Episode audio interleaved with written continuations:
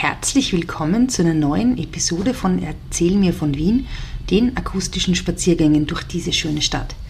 Ihr seid es ja gewohnt, dass ich mit Fritzi und euch durch Wien spaziere. Diese Folge und diese Staffel ist aber ein bisschen anders, denn ich erzähle derzeit nicht von Wien, sondern sammle andere Geschichten.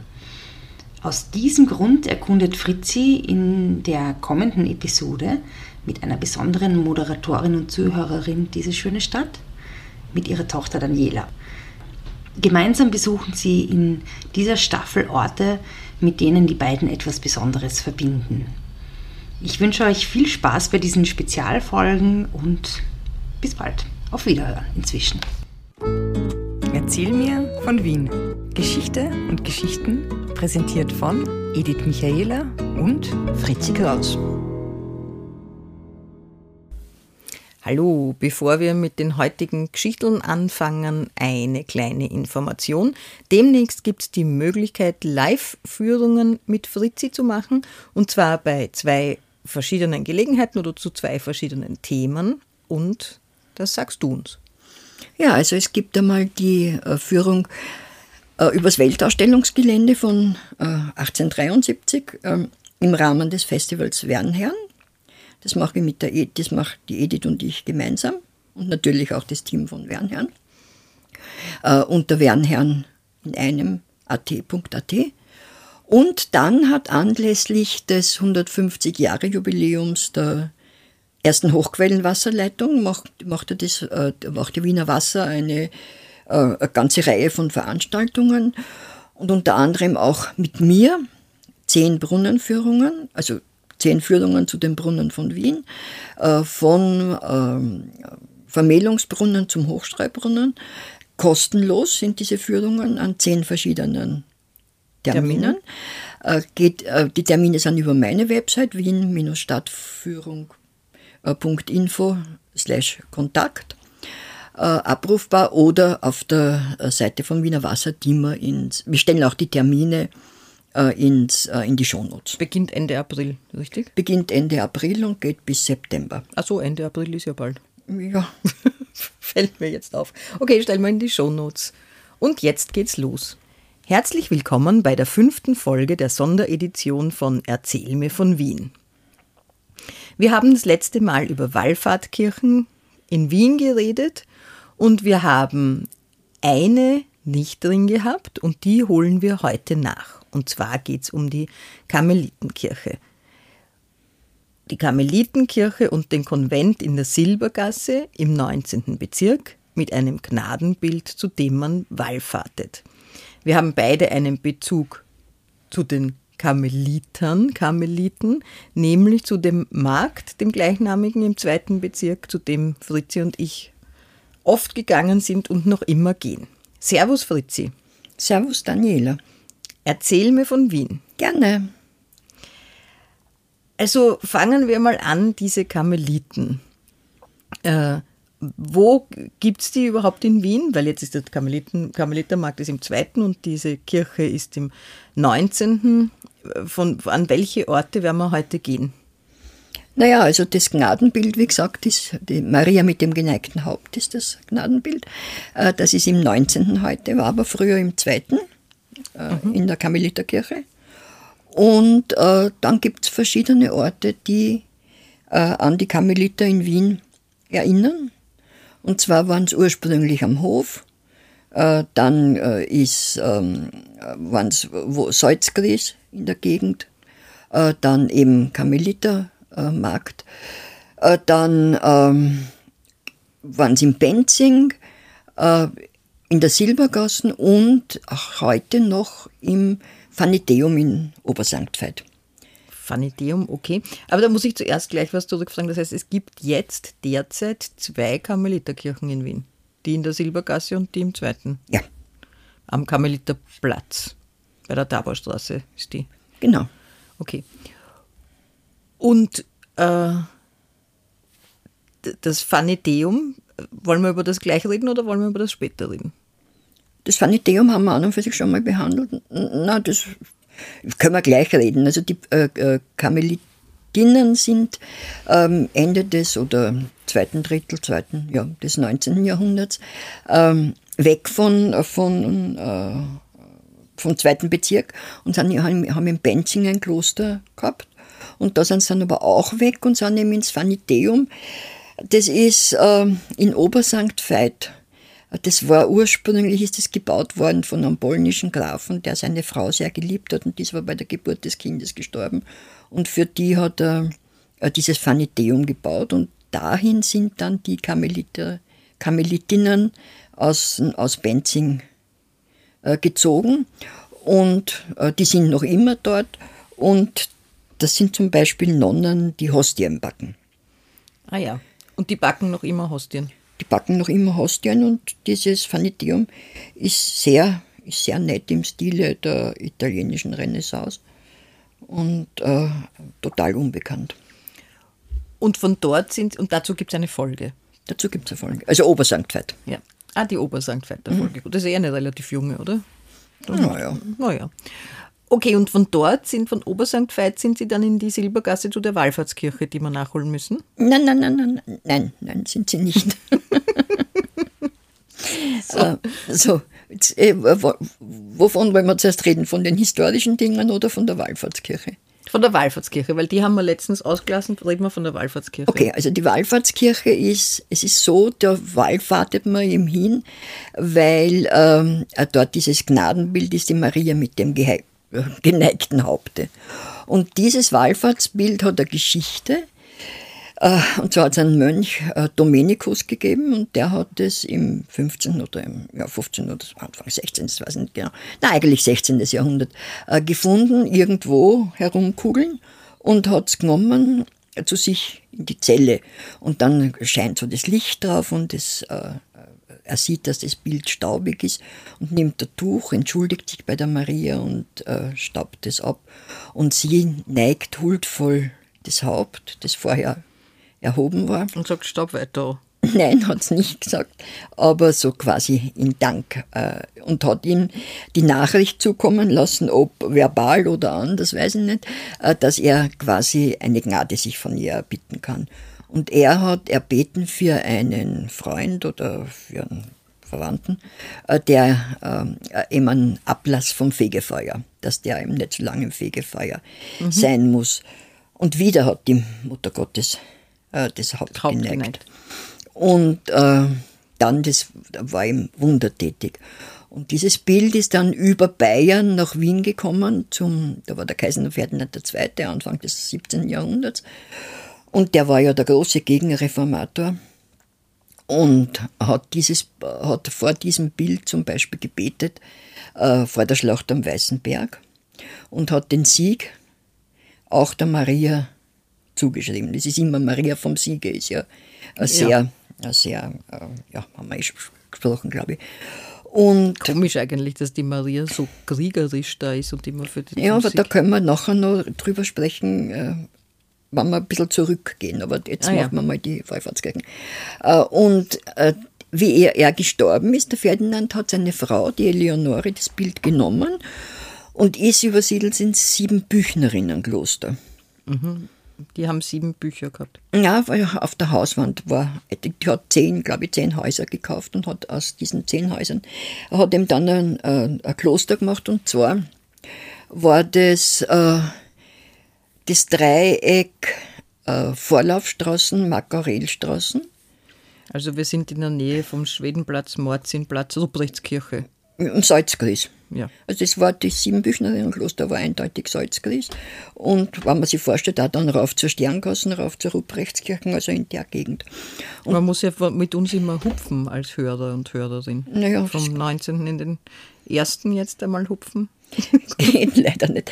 Aber jetzt muss ich noch einmal zurückgreifen. Vorher hat dieser Ferdinand II. Den, die Karmeliter schon nach Wien berufen und hat ihnen einen Platz im, am Wert, oder vielmehr, sie waren eigentlich schon in Wien, aber er hat ihnen einen Platz am Wert oder im Wert zugewiesen, eben wo die heutige Karmeliterkirche steht. Ah, interessant, weil im Wert ist ja für mich das beim Karmelitermarkt, heißt ja im Wert. Ja, schon, aber das, die ganze Insel war ihm wert. Ah, die ganze Insel. Ganze war Also war das immer im zweiten. Dort hat er ihnen gegeben was. Mhm. Er hat den gegeben, dass dieses Karmeliterkloster gebaut worden und da war das, und da hat er, hat er, solange er gelebt hat, dieses Gnadenbild auch hängen gehabt. Nur seine Frau hat es dann im Siebenbüchnerinnen-Kloster mitgenommen. Und dann, äh, wie die Eleonore gestorben ist, ist es wieder zurückgekommen in die Karmeliterkirche am äh, Karmeliterplatz.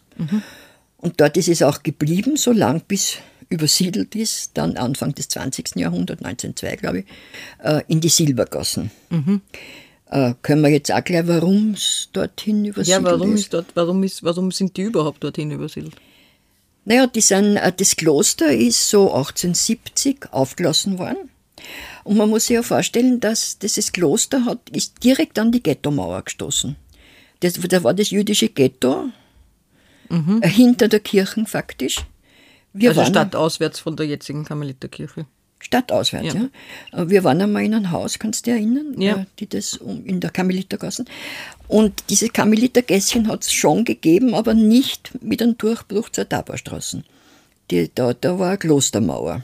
Und das Kloster hat einen kleinen Turm gehabt und wenn du dich erinnerst, äh, auf der Tabarstraße ist diese Konditorei Ektandelmarktgassen, so eine kleine, wo man ein paar Stufen runtergeht. Und vielleicht hat sich da schon manchmal gefragt, warum das so eine komische äh, konkave Mauer hat. Das ist, also die F- Mauer mit Fenstern ist so halbrund und die ist da seinerzeit an den Turm vom Kloster angebaut worden Und dann ist das Kloster weggekommen. weggerissen worden und heute ist ja fast faktisch nur die Form von dem, von dem Turm. Ja, da ist jetzt unten ein Friseur drinnen und daneben ist das Burgerrestaurant Quetsch. Ah, interessant. Neues. Also wenn man statt auswärts geht, auf der linken Seite von der Ja, Taborstraße nach der Kirche. ja. Ja.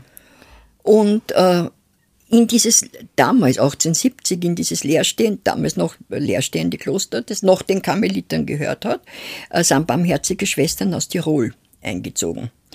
Die, Kam die letzten Karmeliter, die dort waren, sind nach Linz.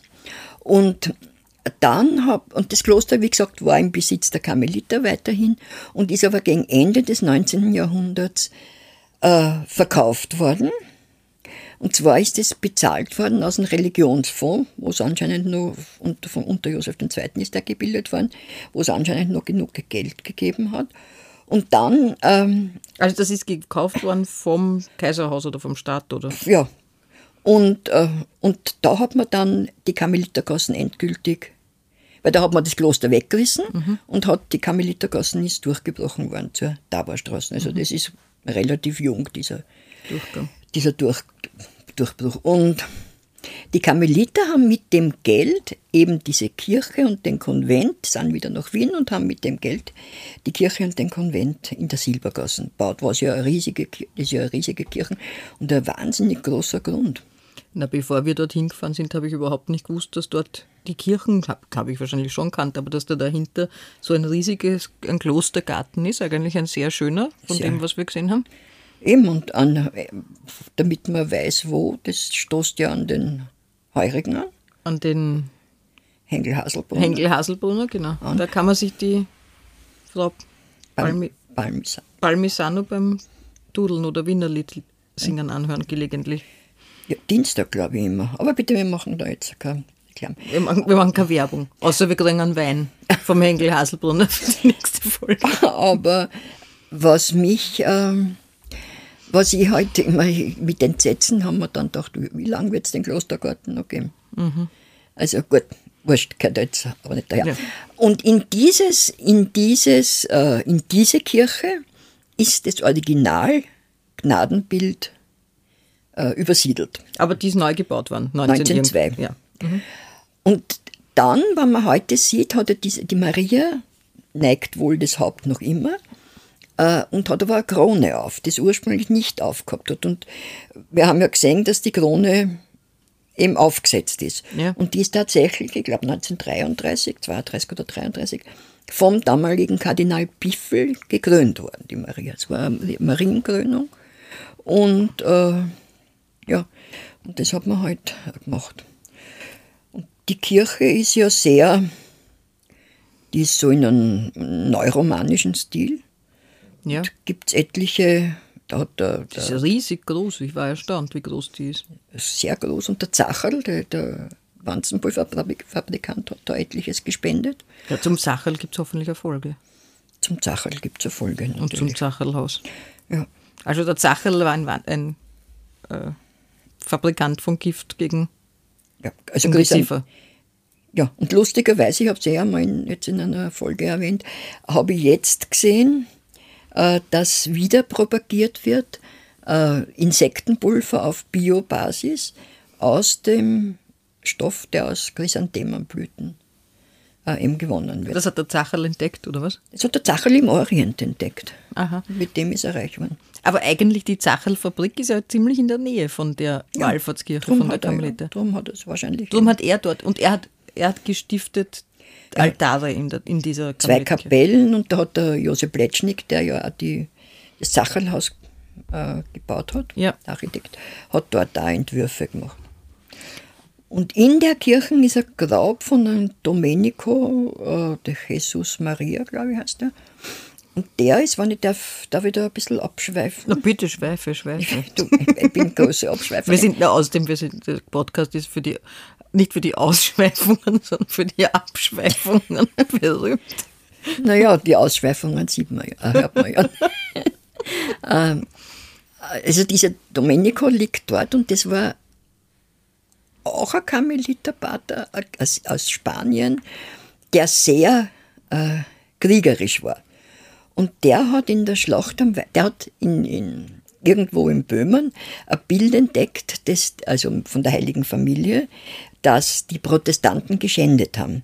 Das heißt, sie haben aus der ganzen Familie, außer dem Jesuskind, haben sie die Augen ausgestochen. Und dieser äh, Karmeliterpater, der Domenico, ist mit dem Bild vor die kaiserlichen Truppen geritten und hat die aufganzert sozusagen und gesagt, schaut, das machen die Protestanten. Wahrscheinlich hat er es selber gemacht. Nein, das weiß ich nicht. Mit dem heiligen Bild und die sind auf das sind auf ganz wild geworden und haben die Schlacht gewonnen. Und wieder hat man die, äh, und wieder äh, äh, Beweis, dass man eben die, äh, äh, die, den Sieg der Maria eben zuschreiben kann. Ah ja. Und der ist in dieser, in diesem, in dieser Kirche auch begraben. Okay. Und ja, und die, und die, die Maria mit dem geneigten Haupt, die hängt eben dort? Aber nicht am Hauptaltar, Nein. sondern Gnadenaltar auf der linken Seite. Mitsamt einer Bildgeschichte von den Vorkommnissen ihrer Entdeckung und Abstaubung und ja, wie es halt war, rundherum gemalt. Und ich habe angerufen und habe mit einem Bruder, ja, mit einem Pater, das weiß ich jetzt nicht, äh, gesprochen und der sagt, ja, es, sind noch Wallfahrten, ja. äh, nach wie vor. Und zwar gibt es jeden zweiten Mittwoch im Monat eine Monatswallfahrt. Und äh, dann kommen angeblich ziemlich viele Amerikaner hin. Und äh, die sind vorher in Prag, schauen Sie das Prager Jesulein an, von dem eine Kopie in der Kirche auch hängt. Und während des Ersten Weltkriegs hat man, die, hat man das Bild genommen und ist damit nach, zum Stephansdom gewallfahrtet und wieder zurück und hat gebeten um, weiß nicht, um Frieden oder um Sieg, das kann ich nicht sagen. Jetzt waren wir also beim aktuellen Kloster, aber jetzt machen wir einen Zeitsprung in die Vergangenheit. Wo sind sie überhaupt zuerst aufgeschlagen in Wien, die Karmeliter? Und als allererstes, und wer sind sie überhaupt? Fangen wir an, wer sie sind. Sie sind gegründet worden ähm, äh, im 12. Jahrhundert im Heiligen Land, im Karmelgebirge. Wenig erstaunlich. Und haben sie eigentlich ähm, konstituiert in der, in der Eremiten-Tradition. Und äh, die haben sich genannt Orden der Brüder der seligsten Jungfrau äh, Maria vom Berg Karmel. Oh, Und dann im 13. Jahrhundert sind sie nach Europa ausgewandert und haben, es war ein Bettelorden, äh, und haben ziemlich strenge äh, Regeln gehabt, zum Beispiel Schweigen oft und wenig Essen und so weiter und waren aber auch, also das hat, es ist ein bisschen aufgeweicht worden, sie haben dann als Seelsorger tätig werden können. aber das war ein, Männerorden. War ein Männerorden, allerdings sind schon im 13. Jahrhundert Frauen zum Orden gekommen und die sind äh, als Klausnerinnen in bestehende Männerklöster gezogen, wann die Männer weg waren. Oder sie, äh, sie haben Beginnerkonvente, Beginnerkonvente äh, gegründet. Äh, in Nordfrankreich hat sie gegeben, in Italien und in Spanien.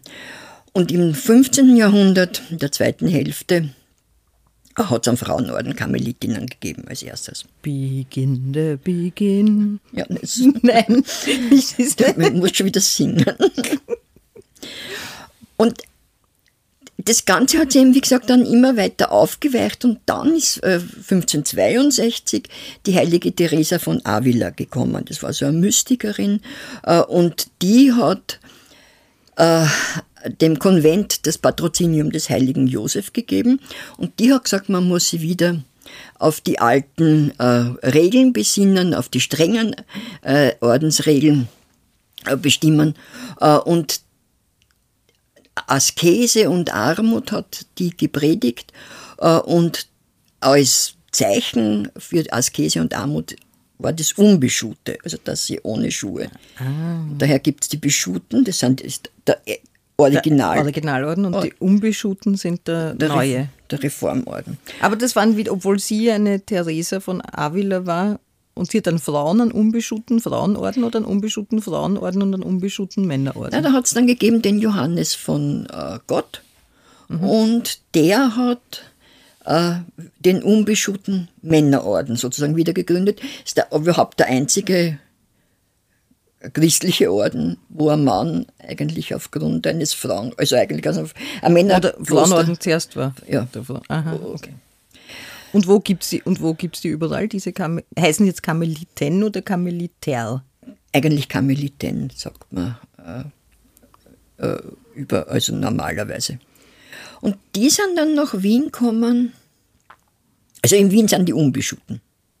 In Wien sind die unbeschuhten, Ja. okay. Und die sind nach Wien gekommen, äh, schon relativ zeitig im 14. Jahrhundert und haben eine Kirche, die Kirche am Hof äh, gebaut. Dort, wo jetzt die Kirche am Hof ist? Ja, das, das ist ja eine alte gotische Kirche, die, äh, die Kirche am Hof. Die ist ja total barock. Jetzt Innen barock und außen klassizistisch eigentlich mehr oder Ja. weniger. Ne?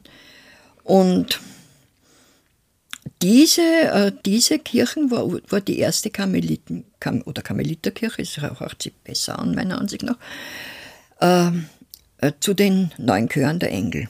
Heißt ja heute noch, Kirche zu den neun Chören der Engel, ganze Zeit dann das Patrozinium. Und Ich weiß eigentlich nicht, was ein Patrozinium ist, dem es gewidmet dem ist. es gewidmet ist Okay. oder geweiht ist. Und Die, ist, was, dem Chor der Heiligen Neun? Die neun Chöre der Engel. Das ist, das ist, ein- das würde jetzt echt zu weit führen.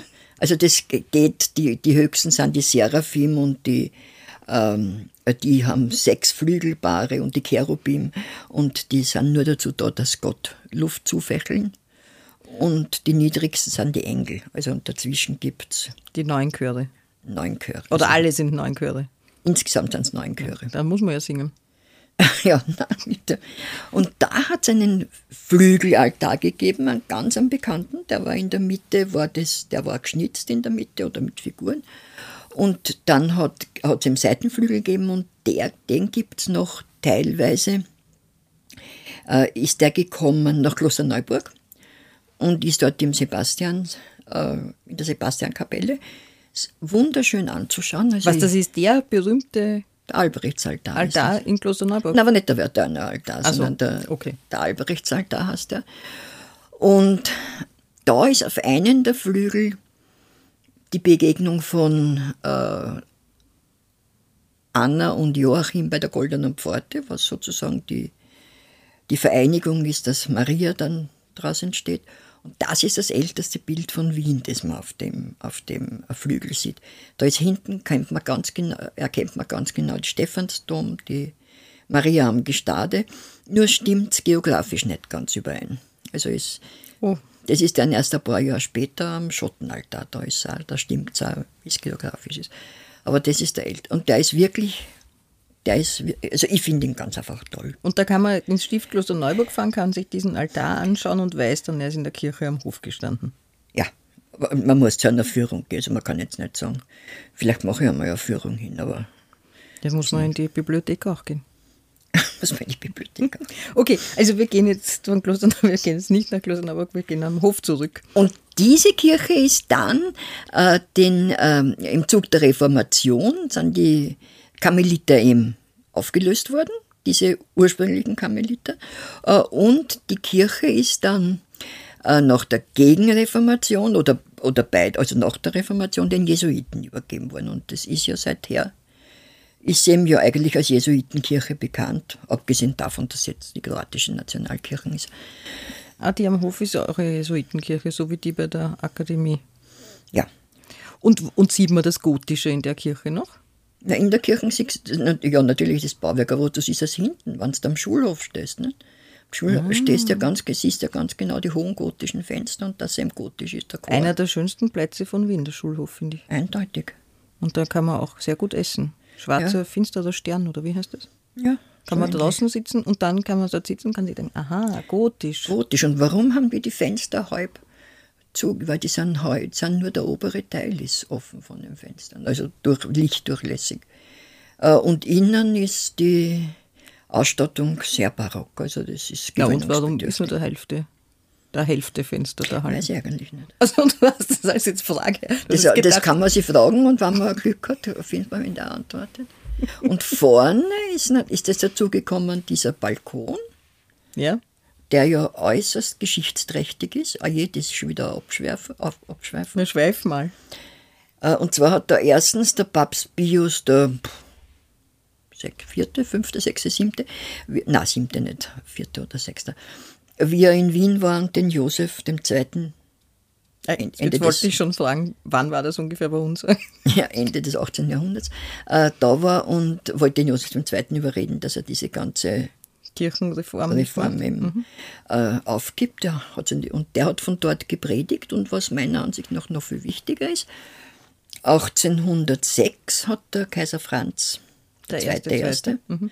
äh, von dort die Auflösung des Heiligen Römischen Reiches. Wirklich dort am Hof gegeben. von dem Balkon? Oh, interessant. Okay. Okay, also das war wieder mal Punkt am Hof. am Hof. Kirche am Hof. Ähm, ich habe den Faden verloren. Dort waren die Karmeliter und dort sind sie dann weg, aber das haben wir schon nicht. Dann sind sie eben in den zweiten. Und dann sind sie wiedergekommen und also im Zuge der Reformation also, weg. Ja, die Kirche gehört den Jesuiten jetzt, genau. Dann hat der Ferdinand II., der, der große Gegenreformator, wieder geholt und hat dann einen Platz im Wert und dann, wo wir halt, äh, was wir zuerst schon geredet haben. Mhm, mhm. So, und jetzt, wie ich schon weiß, gibt es aber noch zwei Orte, und zwar der eine seltsamerweise im 10. Kannst du bitte das erklären? Ja, das ist, kommt mir auch eher sonderbar vor, aber es ist halt so. Das sind Karmeliter aus äh, Amerika, aus der neuen Welt. Also ich kann jetzt nicht sagen, ob die aus Süd- oder aus Nordamerika gekommen sind, äh, sind gekommen und haben dort Anfang des 20. Jahrhunderts eine Kirche gegründet. Noch eine Karmeliterkirche? Ja, am, am Stefan-Fadinger-Platz, weil das war so ein Arbeiterbezirk. Ich glaube, zuerst waren sie in Otterkring und dann sind sie dorthin am Stefan-Fadinger-Platz und haben äh, diese haben äh, eine Kirche gebaut. Ich weiß leider gerade nicht, wo der Stefan-Fadinger-Platz ist. Raxstraßen. Ah ja. Mhm. In der Nähe. Und das ist aber jetzt äh, syrisch-orthodoxe Kirche, die haben das äh, übergeben oder verkauft. Und die haben dort auch ein Kloster gemacht oder da war einfach eine Kirche? Nein, ich glaube, die haben nur eine Kirche gemacht. Und, Und wie heißt die? Wie die Kirche heißt, ja. weiß ich nicht. Also, okay. Stefan Fadinger Platz. Ähm, nein, äh, das, der, und der Orden hat das eben verkauft. Nein, kann ich nicht, weiß ich nicht, äh, wo, äh, wie die okay. heißt. Und was ist mit Meierling? Naja, Meierling ist jetzt äh, touristisch sehr beworben. Ja.